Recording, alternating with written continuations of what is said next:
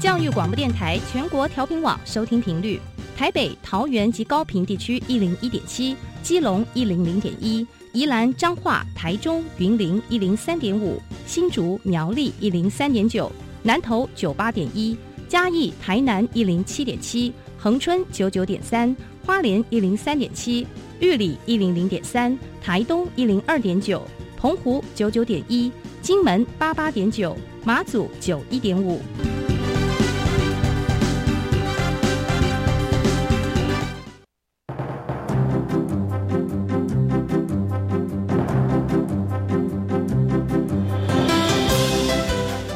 的教育要怎么做才能使孩子面对未来的社会呢？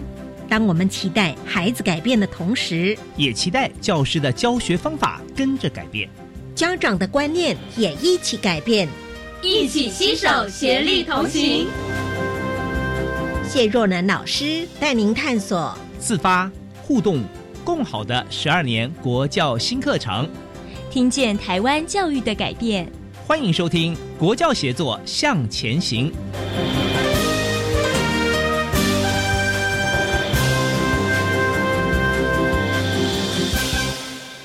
欢迎听众朋友在礼拜三的晚上收听我们的《国教协作向前行》，我是谢若楠。常常因为制作这个节目呢，周边很多的朋友都会问说：“哎，什么到底是素养导向的教学呢？”碰到这样一个问题，其实我也很难回答，因为觉得一时半刻也说不清楚。最近呢，呃，我认识了解了高雄市鼓山高中的庄福泰校长，他就用了一个比喻，我觉得还不错，大家听听看。他说呢。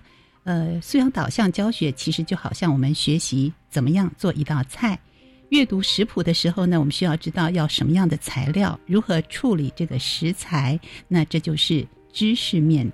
那至于买回这些食材开始练习用刀来切菜的时候呢，这就是技能喽。那接下来怎么样把一道煮好的菜来分享给你的家人跟朋友，让他们感受这样的一个喜悦，这就是态度，也就是素养导向。非常强调的知识、能力跟态度的一个整合。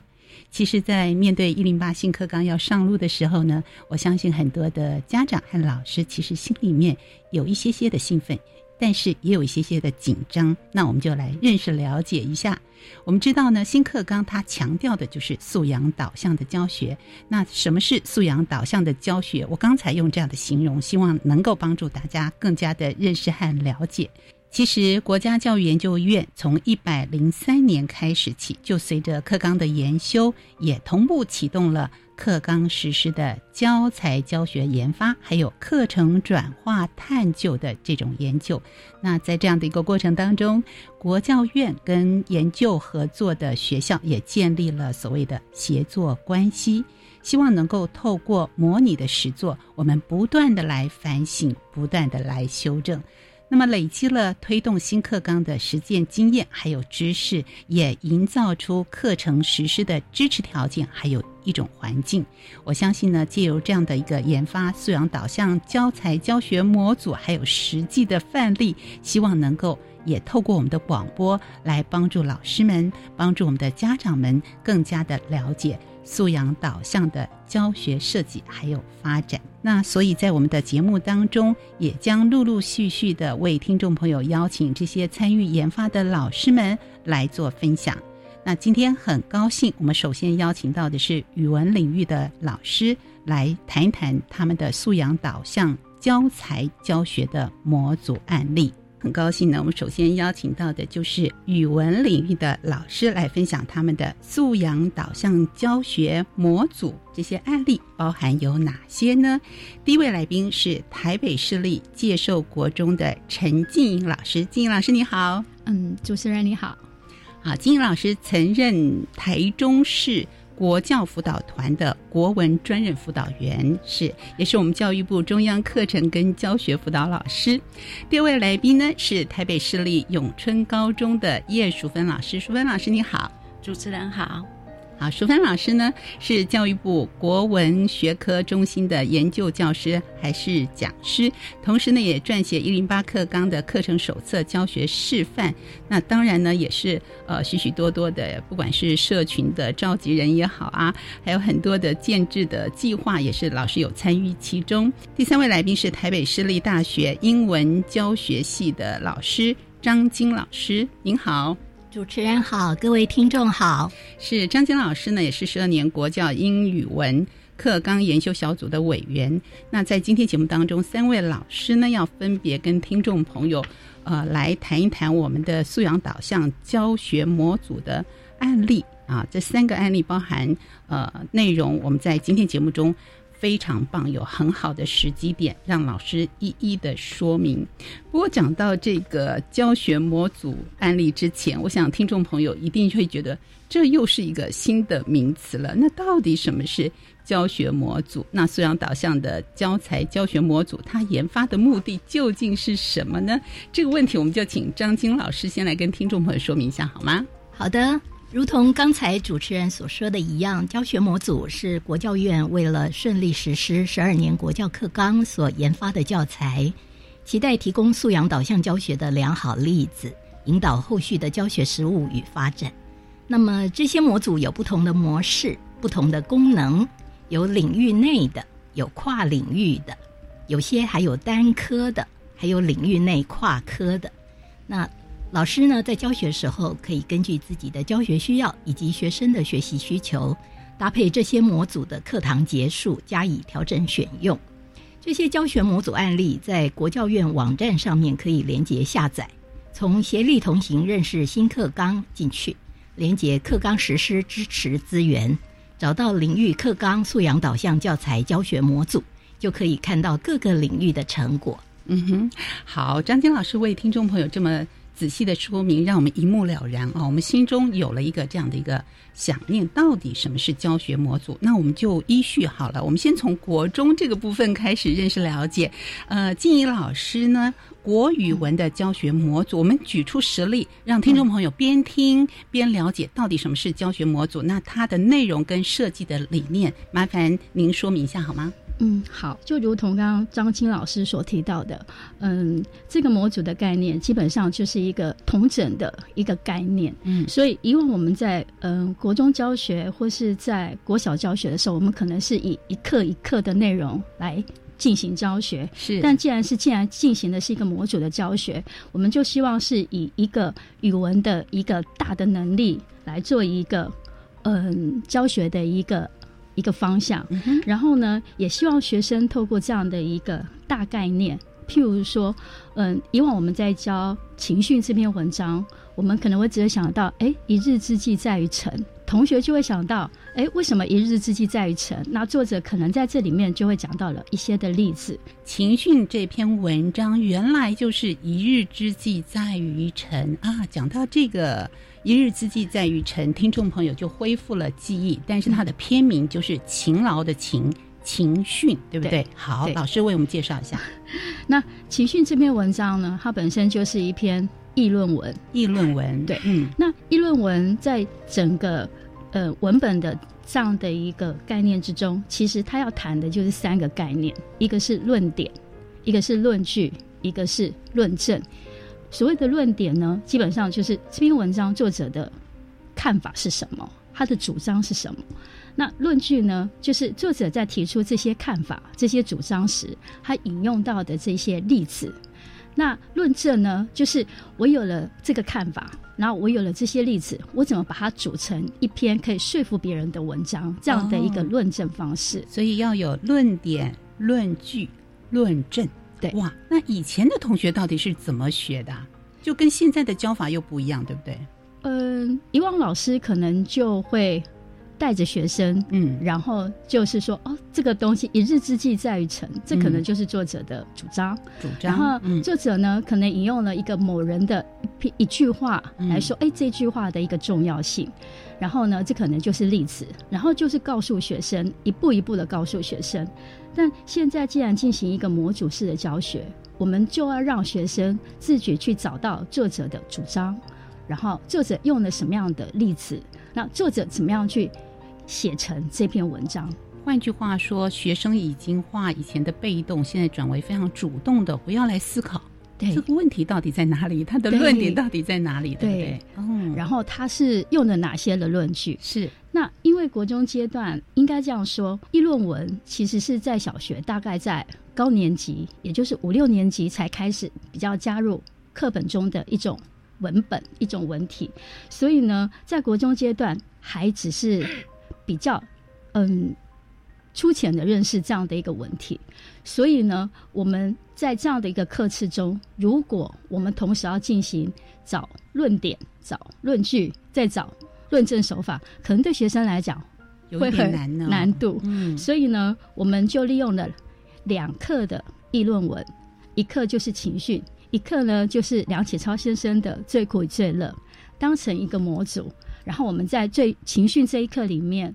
我们就教学生如何找论据，然后到了梁启超先生的最苦最乐的时候，我们就教学生他是怎么把这些例子跟他的主张扣合起来写成这篇文章的。哦，所以就像我们学习一样，要有阶梯跟进程，一步一步的、慢慢的来引导学生，是吗？对。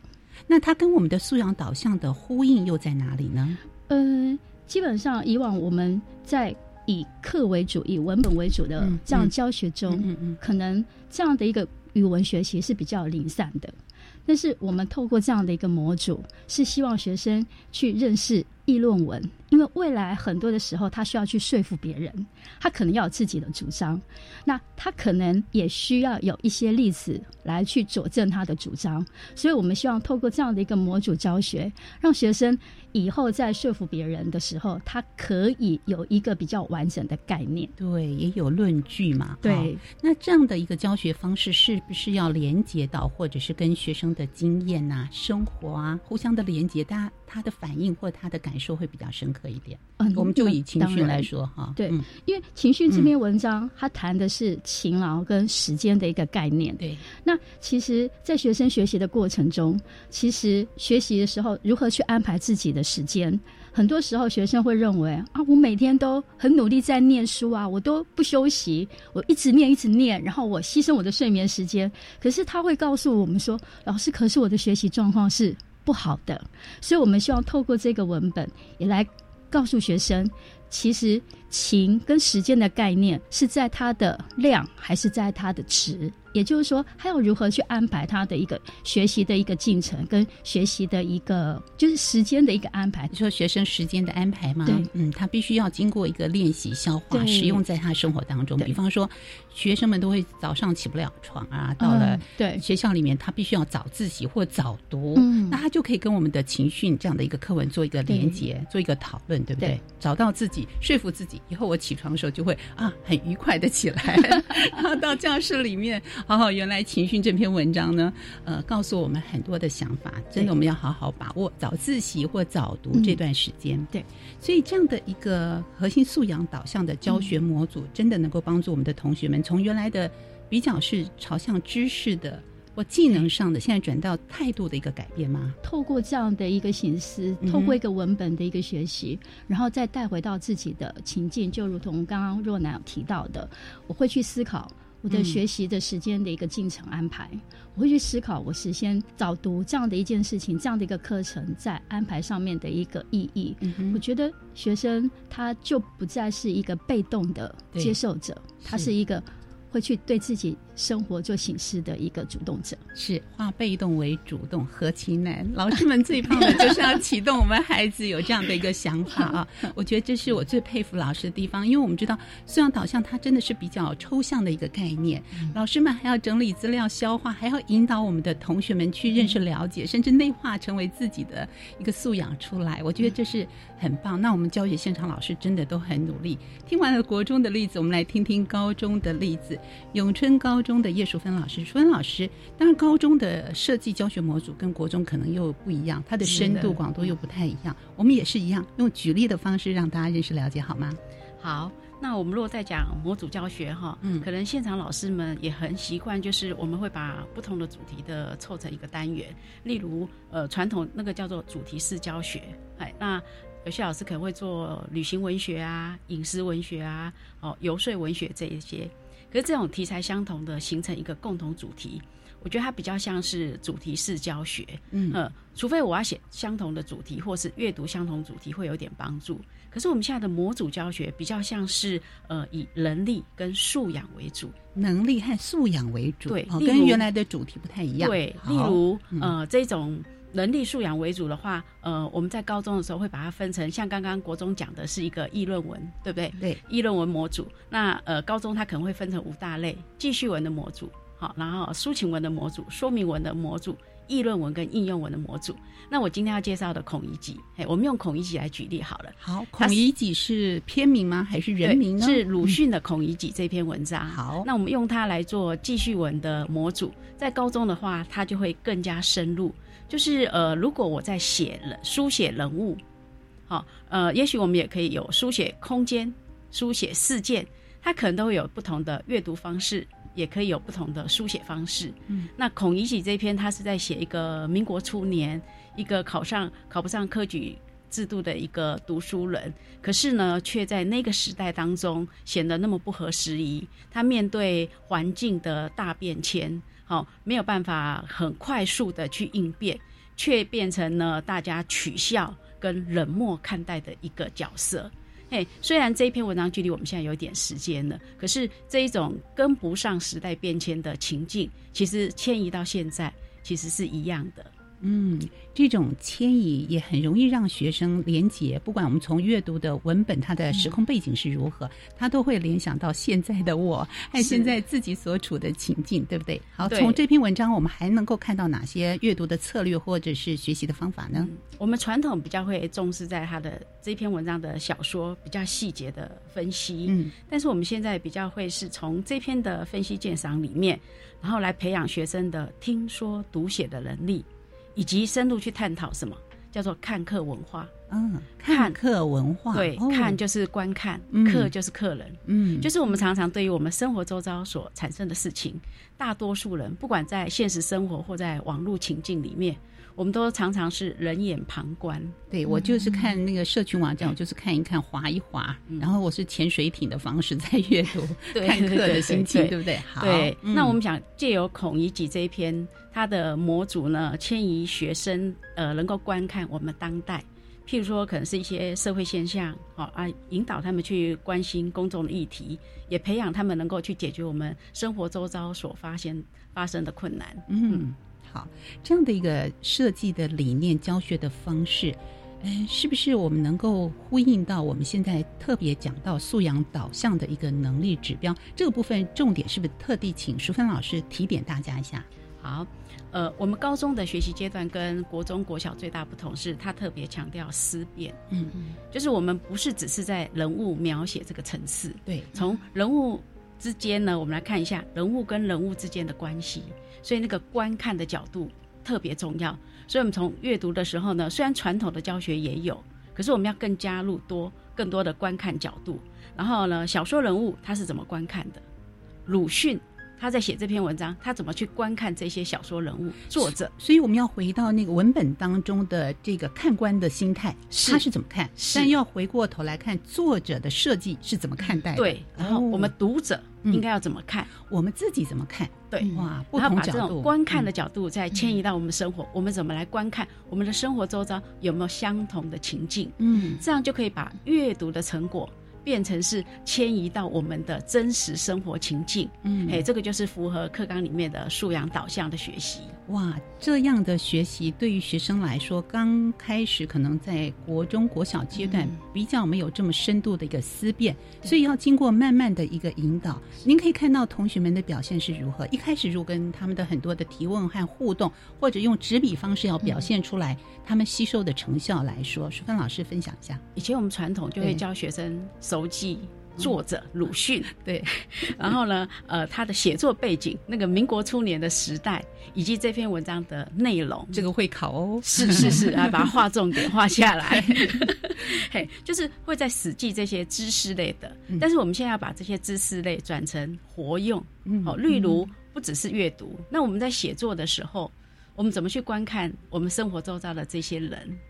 然后呃，怎么运用在我们的那一种呃，除了写作以外，我们的可能是呃，他呃口说的时候，我们也可以跟别人讨论的时候，或者是我们在观看网络文章的时候，嗯嗯，我们也要去注意到，我们会不会不小心，我们也成为加害者。对，或者是如果没有加害者，我们是不是都是冷漠刻薄的那一群？嗯，就像我们这篇文章当中表现出来的。对，那传统老师们教这一课比较会着重在描写孔乙己这个人。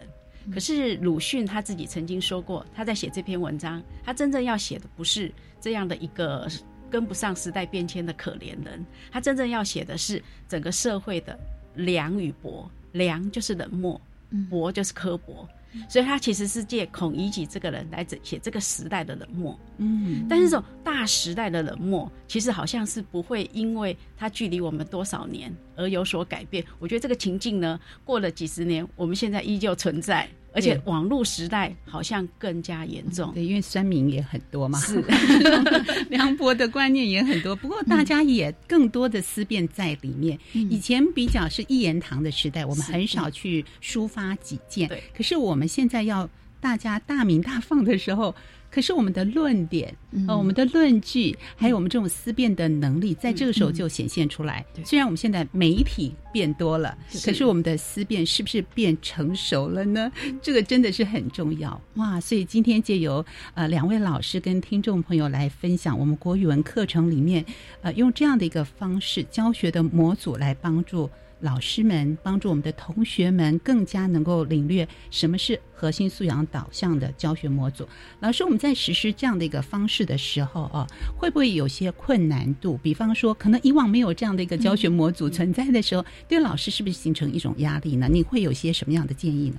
呃，其实以前老师们他结合活动或议题就已经做得非常多，嗯，但是我觉得新课纲的素养导向里面。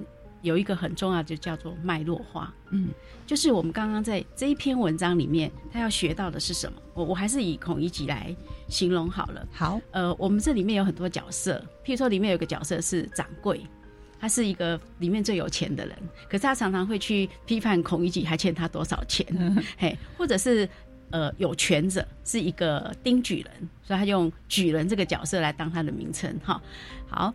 有钱有权，他们在观看人的时候都只用一个单一角度，所以我们如果从这篇文章里面可以学到的是一种叫做系统思考。嗯，嘿，如何系统思考？我不是只站在我自己一个人的观点，我也可以站在哎，那这个有钱人他是怎么看的？然后呢，那个有权者他是怎么看的？嗯，甚至于在这里面有很多的酒客。这些酒客可能是读书人，可能是呃比较中低阶层的，可能是跟孔乙己处境相同的，可是他们居然也不是同情他或是同理他的角色嗯，是对，反而也是在取笑他，嘿，然后更冷漠的对待他的这一个。所以，什么叫系统思考？我们可以从不同角色的观点，然后呢，都。整体判断之后，那才来看哦，原来我们站在一个更高的高度来看事情的时候，就不会有一个单一的角度。对，那看事情会比较全面性。是，而且我们要分辨什么是同理，而不是同情。对，嗯，哎，其实，在现代社会需要的不是同情，而是同理，更多的同理心。对对。好，那从孔乙己这篇文章来看，高中教育的阶段怎么样来进行文化的教学？这个部分也请老师建议一下，好吗？好。呃，他的文化教学，我们是从呃一个不同的时代迁移到相同时代。那呃，在那个时代，我们可能要去了解他呢，他其实是在一个科举制度即将快要取消的一个时代。那这种考试制度制度对当时的读书人，甚至于一般百姓，都会产生一种莫大的呃扭曲的人性，然后残害的人跟人之间的一些关系。嗯，那这个迁移到现在，可能我们也可以用在我们这个时代，好，把这种呃文化背景的影响，譬如说我们现在可以谈居住正义、劳动权益，或者是世代的正义，或者经济跟经济，其实还是有很多相同的不对等的关系，嗯，这些都可以延伸到我们现在的一些议题上，嗯。是我们今天分别听了两位老师从国中、高中的国语文的教学模组角度，仔细的跟听众朋友说明，是不是能够帮助我们对于呃教材导向的这种教学模组更加的认识了解呢？接下来在下一段节目当中，我们就要从语文领域国小高年级的英语文的教学模组来认识一下了。我们休息一会儿。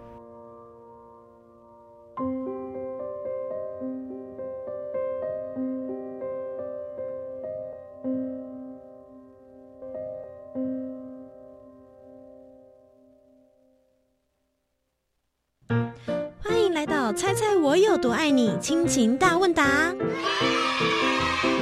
第一题，爸爸最喜欢吃什么呢？呃，第二题，爸爸最爱看什么节目呢？那个，第三题，最近一次陪爸爸出游是什么时候呢？我，最后一题，你有想对爸爸说什么吗？有，爸爸父亲节快乐，我爱你。你对爸爸的了解有多少呢？是否忘记上一次和爸爸一起欢笑是什么时候？是否忘记爸爸的怀抱有多温暖？是时候给爸爸一个温馨的怀抱，说声您辛苦了。国立教育广播电台祝全天下的爸爸父亲节快乐。月光照亮回家的路，却有许多长辈生活在黑暗的角落。大家好，我是詹雅文，邀请您一起响应华山基金会“爱老人中秋亮起来”活动，帮助弱势长辈点亮幸福，让今年的中秋更加温暖。爱心专线零二二八三六三九一九二八三六三九一九。大家好，们是台湾弦乐团，我们都在教育广播电台。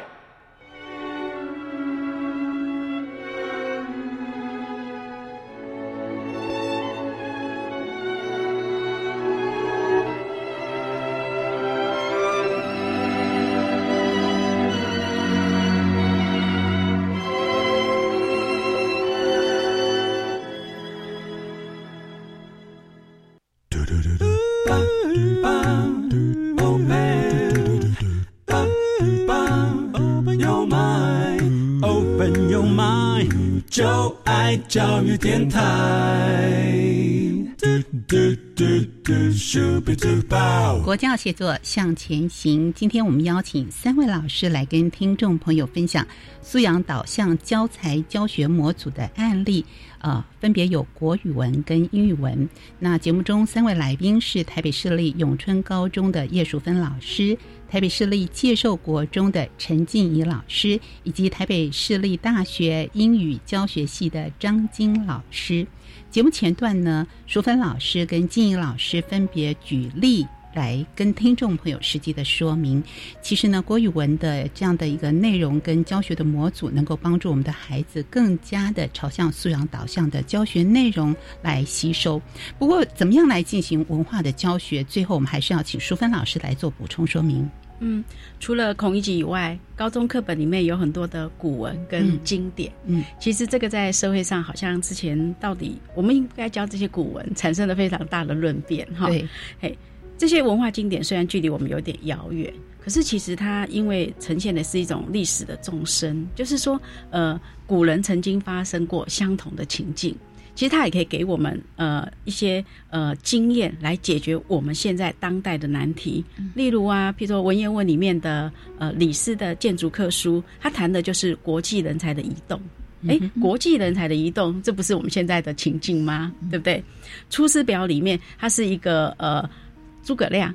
嗯，他要辅佐集团的第二代。嗯，哎，这个如果是我们在现代的那一种呃团队里面，哈，一个经验丰富的 CEO 如何去辅佐一个刚接班人，这个其实是有很大的难处。也许我们可以在《出师表》里面学到。嗯，然后呢，例如像竹之武退秦师，这是《左传》里面一篇文章，他讲的是一个小国叫做郑国，他夹在呃晋国。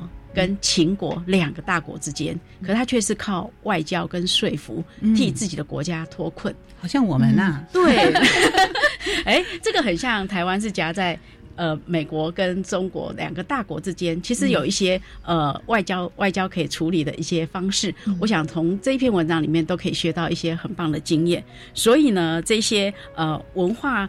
教材其实对我们来说是一个呃非常珍贵的文化资产，所以我们觉得应该国文里面不可以忽略掉这一块。的确是啊，熟读《出师表》对，好熟读这些古文，对自己现在不管是企业，我们身处的环境。都有非常好的一个导引，只是要用现代的角度，哎，是重新去创新解读，它就会产生活化的效果，也会比较符合现在的素养导向。对，那这些能力都必须在我们国中国小、高中各个阶段来慢慢的累积培养。好，这是国语文的领域，我们现在要进入到 英语文的领域，又怎么样来做素养导向的教学模组呢？这个部分我们先请张晶老师跟听众朋友介绍一下好吗？好的。今天要介绍的英语文教学模组标题叫做 “You are what you eat”，适合国小五年级的学生来使用。嗯，为什么会选这个案例呢？因为跟吃有关的事情是影响人生一辈子的。健康安全的饮食是人生当中非常重要的课题。这个案例是从妈妈准备了一顿大餐，一次没有吃完所发生的故事开始。连接到食物的安全保存方式以及处理食物的步骤原则。这个案例的特色就是以健康饮食作为中心，从单字句型着手，培养很基础的 B one 素养，就是符号运用与沟通表达，然后将不同的阅读理解策略运用在知识性文本以及故事性文本当中。让学生以英语文为工具来进行健康饮食的学习，学过之后，在生活当中能够重视自己的饮食，并注意保存食物以及处理食物的正确方法。嗯哼，这是我们原始在设计这个教学模组的最初的一个设想的理念。那实际的撰写设计的理念，我想我们都知道，新课纲它的课程与教学特别强调要跟生活情境来结合。所以，理想的安排应该是要让学生透过简单的英语文讯息进行学习，融会贯通之后，能够清楚表达自己的想法，简要介绍自己的经验。这些就是基本的撰写设计理念。简单的说，这个案例其实跟刚才国语文的例子是一样的，就是透过英语文听说读写以及讨论的过程。让学生了解健康饮食的概念，进而能注意自己跟家人的均衡饮食以及安全的食物处理保存方法。这个案例设计有一个很细致的地方，在整合知识、技能、态度这方面，它根据 Bloom 的教育目标分类表六个认知分类，设计不同层次的认知活动。我们都知道，学习不能只靠记忆。有效的学习要有多元层次的认知，才能在适当的时机实际运用，让学习有迁移的作用。那么，Bloom 的六个分类分别是记忆、理解、应用、分析、评鉴、创造。关于记忆理解的活动，还有包含记住文本当中单字的意思，像 smell、taste、leftover、bacteria 这些新字，以及辨别文章当中重要的讯息。像是细菌产生的温度环境，那关于应用分析的活动，包含转化文章中关于食物保存的重要讯息，描述自己过往的经验，条列出自己关于健康饮食的做法。关于评鉴创造的活动设计，包含创造自己健康饮食的计划，向全班介绍自己的做法。遇到同学提问，能够陈述自己的观点想法。从这些学习活动，我们可以了解整个案例的撰写理念。嗯哼，好，这是我们老师提到的撰写理念的部分。好，不过从我们最近各级的节目当中，我们也发现，每个领域新课纲多半都会比以前更强调所谓的学习方法和学习的策略啊。那么在英语文的模组案例当中，我们引导学生学习的时候。呃，老师是不是跟听众朋友说明一下，我们怎么样融入这种学习的方法和策略呢？好的，新课纲它除了希望透过生活情境来涵育学生的核心素养，也希望学生能累积自己擅长的学习策略，在过程中学会学习，无论是口说或是书写，都有尝试的勇气。那这个案例呢，首先是透过简单的英语文讯息进行理解和学习，所以就带进了阅读理解策略，像是预测、提问、推论、确认主旨，以及结合个人经验等等，帮助学生在个别学习以及小组讨论当中运用多样的策略，去了解文章大意、文句意义，使学生在阅读当中建立信心和兴趣，慢慢体会学习技巧，持续乐在学习。其中，在截取讯息和形成广泛理解这方面，还有系统化的逐步引导。另外呢，在阅读之后，有一个很不错的引导写作。这个心得笔记呢，让学生记录单字的意义、造句、学习方法、学习心得，详细记录了学习历程。也培养了英语文阅读素养，特别是诠释、反思、评鉴文本这方面的能力。嗯哼，学习历程也是我们新课纲当中非常强调的一点。是不是请张晶老师跟大家分享一下，进行过这样的一个教学策略跟方法之后哦，同学们呢跟您的互动啊，您的观察又是什么呢？好的，这个模组案例呢，因为安排了多元的学习活动，也非常重视学生的个别差异。学生因此都展现出很高的学习动机，以及发展了多元层次的认知学习。比方说，学生会按照图片去预测故事的细节，用小组合作的方式阅读文章，依照故事发展来排序、重组段落，最后确认了解文章大意，然后用口说以及回答提问的方式来厘清文意。也就是说。课堂当中进行的这些活动，都连接到了学生的思考能力、表达能力、文本阅读策略以及团队合作的能力。所以在学习过程当中呢，学生都亲自经历了图文操作，确实的进行内化思考，达到核心素养的培育。呃，像是帮文章取标题这个活动啊，学生的作品就很精确，leftover and bacteria。还有 "Don't eat leftover, dangerous bacteria" 这些。那另外在引导写作学到的三件事情 "Three things I learned today" 当中呢，学生也有很多元的创作。I learned that bacteria grow very fast on food. We can't see, smell, or taste bacteria in food. We should put leftover in the refrigerator within two hours after cooking. 我们看到这些例子啊，就可以期待健康安全的饮食习惯呢，在他们的生活当中慢慢养成。是，您刚提到几个案例，同学们都要自己为自己的这样的议题下标题吗？是的，是的。下标题这件事情有特别的含义吗？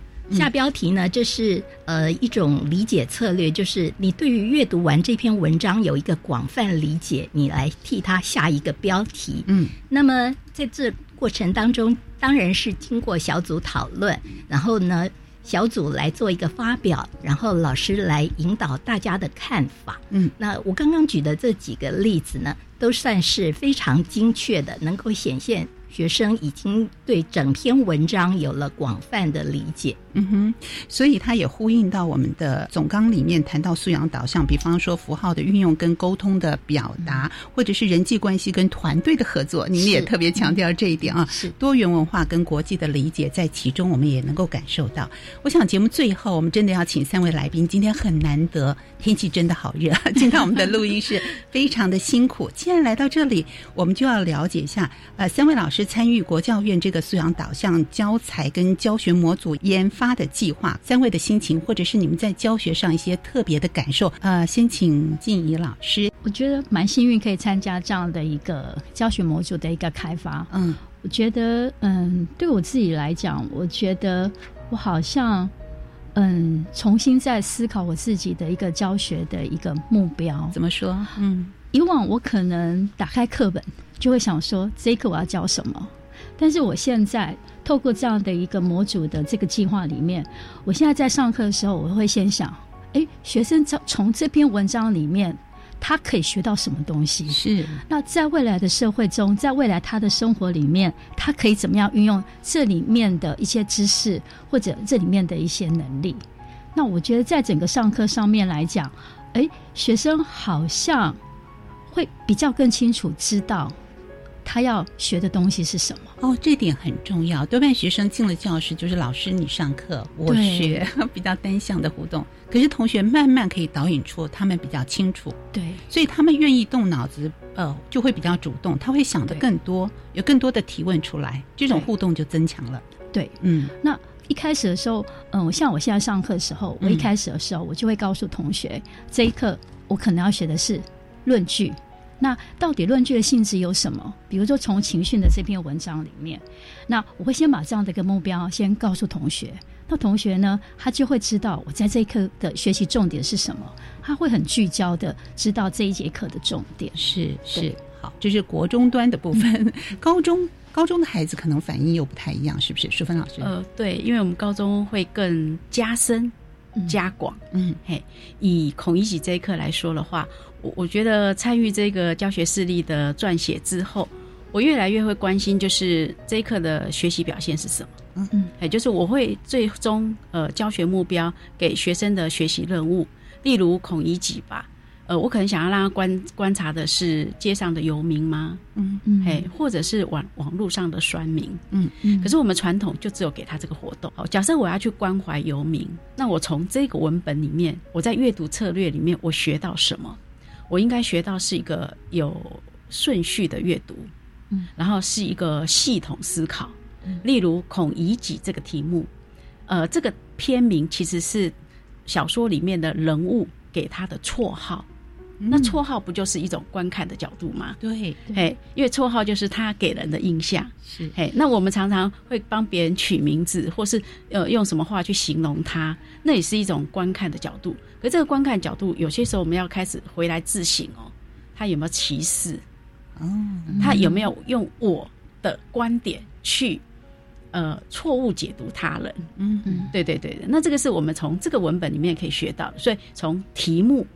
题目的阅读，以及这些人物他看出去的，他看到什么，然后最后我我醒思到什么，那这样的顺序，它可以用在别篇记叙文的阅读，嗯嗯，也可以用在我自己在写作的时候是有顺序的写作，对，因为我们以前的呃教学，为什么老师跟家长跟同学们都非常累，是因为把阅读跟写作拆开了。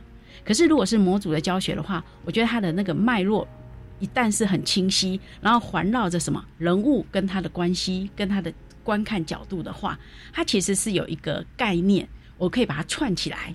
不会是零碎片段的哇！所以有了一个阅读的策略跟一个图像之后，我们就不会觉得这是这么难、想破头的一件事情。而且我觉得耶，它不只是在国文领域里面，它应该是内化到我们的生命里面，我们的公民素养或我们在其他地方的表现，是不是也可以用这样的观点来思辨呢？对，所以也有人认为国文应该是一个工具啊，对，基础的工具是协助其他科更有效的学习。是因为以后阅读素养。呃，当大家已经开始熟悉之后，我们以后不管是阅读、写作还是命题，其实都是需要大量、大篇幅的，甚至于以后的呃，现在是一个知识爆炸的时代吧。嘿，如果有一个核心概念再来阅读之后，我们即使阅读了很多篇文章，都不会全部散开，然后片段零碎。对，这也复印了很多同学们有时候在讲说，在学校以前上课的时候，就是觉得赶课程赶很多很多，然后我想要深入系统的去认识了解的时候，时间真的又不够。对，可是老师经过这样的一个教学模组，告诉我们方法和学习的策略之后。我们就可以融会贯通，可以引用到其他的学习的方法上。那国语文是这样子，我相信英语文应该也是。张金老师分享一下。好的，呃，我们英语文这个案例啊，You are what you eat，其实在最早先开始规划的时候，我是有参与。到了后面细部的撰写是另外三位老师负责的。那么它的原始用意是要能够跨领域，就是搭配健康与体育领域里面健康的部分来实施的啊，所以这是英语文跨领域的一方面的思考。那我个人的心得非常的简短，就是呢，好的教学设计会引导出有成效的学习，教学和学习都会更自在。是好好的教学设计，好的教学模组，就在三位老师在今天的节目中，我们分享给所有的听众朋友。那如果您从一半才听到节目，或者听过，好想记下来，但是来不及。没有关系，欢迎听众朋友呢上网进入我们的电子报当中，您就非常仔细的可以看到今天三位来宾在我们节目中的分享。我们非常感谢三位来宾这么炎热、这么炎热的天气当中进到我们的录音室来跟大家一起分享说明。谢谢三位，谢谢，谢谢。节目继续呢，我们邀请所有听众朋友来收听我们特地为您直播的课纲交流道。老师、同学、家长们请注意。关于十二年国教新课纲的疑难问题与解答，都在课纲交流道。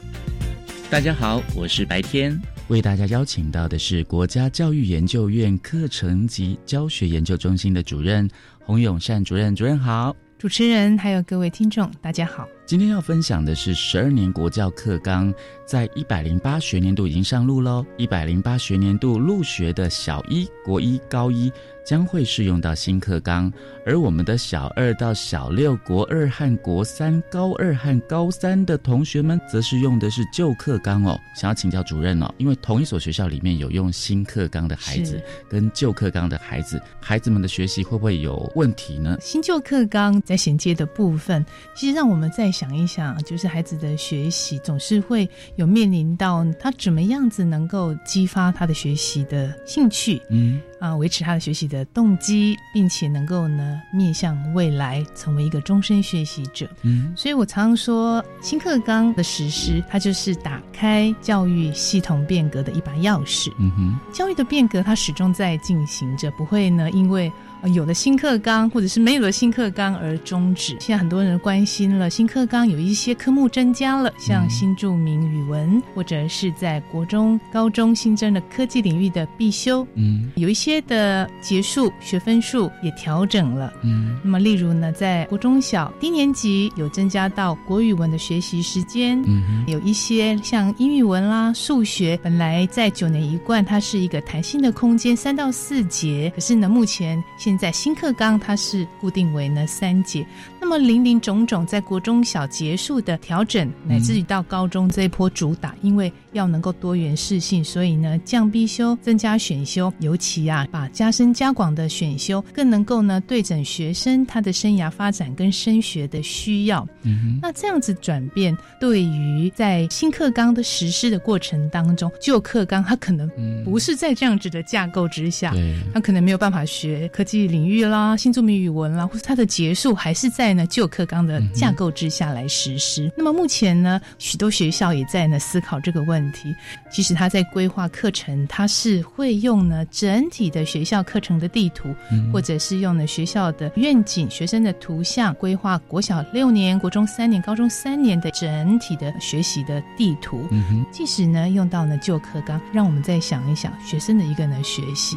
怎么样子能够让他成为呢终身学习者？即使使用呢旧课纲，也可以秉持新课纲。我们这次呢所谈到非常强调的培养核心素养，而且是能够呢具备有自主行动、沟通互动、社会参与的核心素养。特别呢要落实到素养导向的呢教学、评量。那么还有怎么样子能够让学校它能够透过学校本位课程的发展，提供学生他更为连贯、同整、多元适性的一个呢学习。即使在旧课纲。的架构之下，它还是呢有许多的学校已经开始呢往新课纲的精神还有内涵实施了。刚刚我们主任提到，学习教育的本质是不变的嘛？但在这个新旧交替之间呢，很多的现在还在实施末代课纲的同学们啊，不管你是小二、小六、国二、国三、高二、高三，他们应该也会想说：，哎，新课纲已经开始，那我们我们也可以从做中学啊，我们也可以从科技领域方面，能够呃，老师可能可以加强这方面。对，主任。对，因为呢，现在其实教育部也补助学校，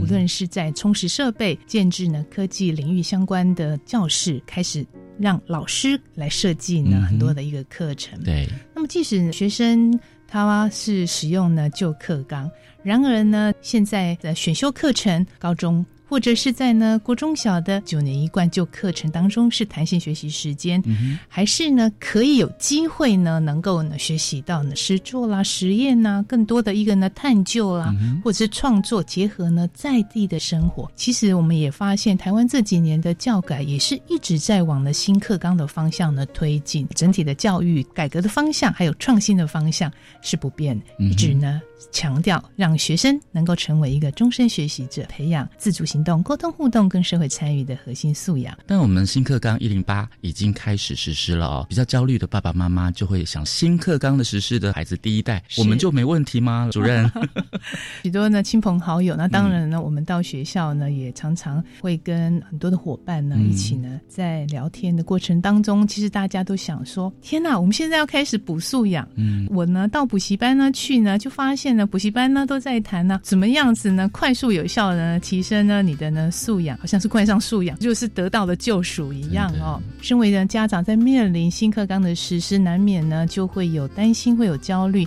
那么到底呢我的孩子呢怎么样子能够搭着这个新课纲的新的改革的理念，真的呢不要慌张，好好的朝好的方向呢去发展去学习哦。那么给呢家长的呢建议呢，其实新课纲呢有一个非常重要的呢，就是我们需要有一个社群的力量。这个社群是包含到学校、家长，还有呢社区，乃至于更大的社会。嗯，怎么样子能够集结大家的力量来成就，让孩子他的学习，他不是孤单的学习。常常有人说，素养可以教吗？可以补来了吗？事实上呢，在核心素养一个很重要的精神，它是必须要被活出来的，也就是他在呢生活当中，他慢慢慢慢的呢去培育、去活出来。所以，怎么样子能够让孩子在家庭的生活当中，在各个领域的学习，他不是只有看到呢考试一百分这件事情。而是我如何能够运用呢？我的学习开始去解决生活上的问题，培养良好的一个习惯，能够呢充分的呢去参与呢社会，去关心时事，了解国际大事。其实许多的呢素养，他必须是在点滴的生活当中，家长陪着孩子一起呢学习，比把孩子送到补习班呢去。补素养，这个来的有效，而且实际多了。其实，如果要加强我们的公民素养啊，或者是呢生活上面一些素养，特别是很多孩子都对政治稍微有点涉猎到了，比方说总统大选要选谁呀，还是说国际事务上面的参与，这些素养都可以从基本上爸爸妈妈在家里面就可以跟小孩子一起学，顺便一起学习，然后在学校也要特别注意老师。最近有没有上哪一些素养，像新闻的素养啊，对不对？哦，我媒体的素养啊，这对我们孩子们的学习都很重要哦，主任。是啊，素养真的是活出来的。只有呢，在你的生活的情境当中，乃至于在工作的场域当中，其实你打开教科书，他所看到的是局部的世界。对。但是呢，你迎接整个实际你所生活的呢世界，你会发现呢，爸爸妈妈是你的资源，共同学习的资源，社区老师、同学这些呢，媒体等等，全部都是你的学习资源。重点不是。你呢要把它全部背下来，而是呢你怎么样有效的、深度的学习，然后把它变成呢是你可以来判断、来思考、来解决问题，甚至呢你还可以发挥呢创意，怎么样子呢来创作。或者是呢，来应应呢更多的复杂的情况，你能够呢好好的活出精彩的自己。没错，洪永善主任呢，要不要跟我们打个强心针哦？因为十二年国教课纲在一零八学年度已经上路了，那么新旧课纲的交替也好，他们需要担心的是什么？学习呢是一件快乐的事情，但是唯有在呢你看到学习的意义，你才会快乐。担心要放对地方，担心是要能够呢。思考到底我在国小，我的孩子在国中，或者我自己在高中的学习，我是怎么样的学习者？我希望我能够学什么？嗯，我希望我能够为自己的一个人的学习。来承担怎么样子的责任？我觉得学习它是不断的一个呢历程，所以不会呢，因为呢新旧课纲的衔接，其实呢也让呢学习呢它产生了一个呢很大的一个呢挫折、干扰跟困难。强心针呢，其实要自己给自己打哦，因为呢始终是我刚刚所说的新课纲的实施带动的呢，它是一把钥匙。打开的呢是一个新的学习的世界，那么也期待呢学校其实在面对新旧课纲的时候，也可以呢老师跟呢学生一起，怎么样子呢能够迎着新课纲的内涵理念精神，其实他能够呢在学校各个年级各堂课当中能够实施，那么家长呢也不用担心。跟着呢学校一起来，怎么样陪伴孩子，跟孩子一起学习。其实新课纲所带动出来的，它是一个呢社会改革的工程，让每一个人他成为一个能够学习的、自发、主动、共好的一个呢学习者，自发互动、共好的学习者。嗯哼，也谢谢我们国家教育研究院课程及教学研究中心的洪永善主任的分享，谢谢您，谢谢大家，拜拜。我是白天课纲交流道，下次再见喽。谢谢白天为我们直播的课纲交流道，今天也非常感谢听众朋友的收听，所有的节目内容也会放在我们的电子报当中，欢迎听众朋友来订阅《国教协作向前行》。若能祝您有个愉快的周末夜晚，下个礼拜三晚上六点零五分，我们空中再见，拜拜。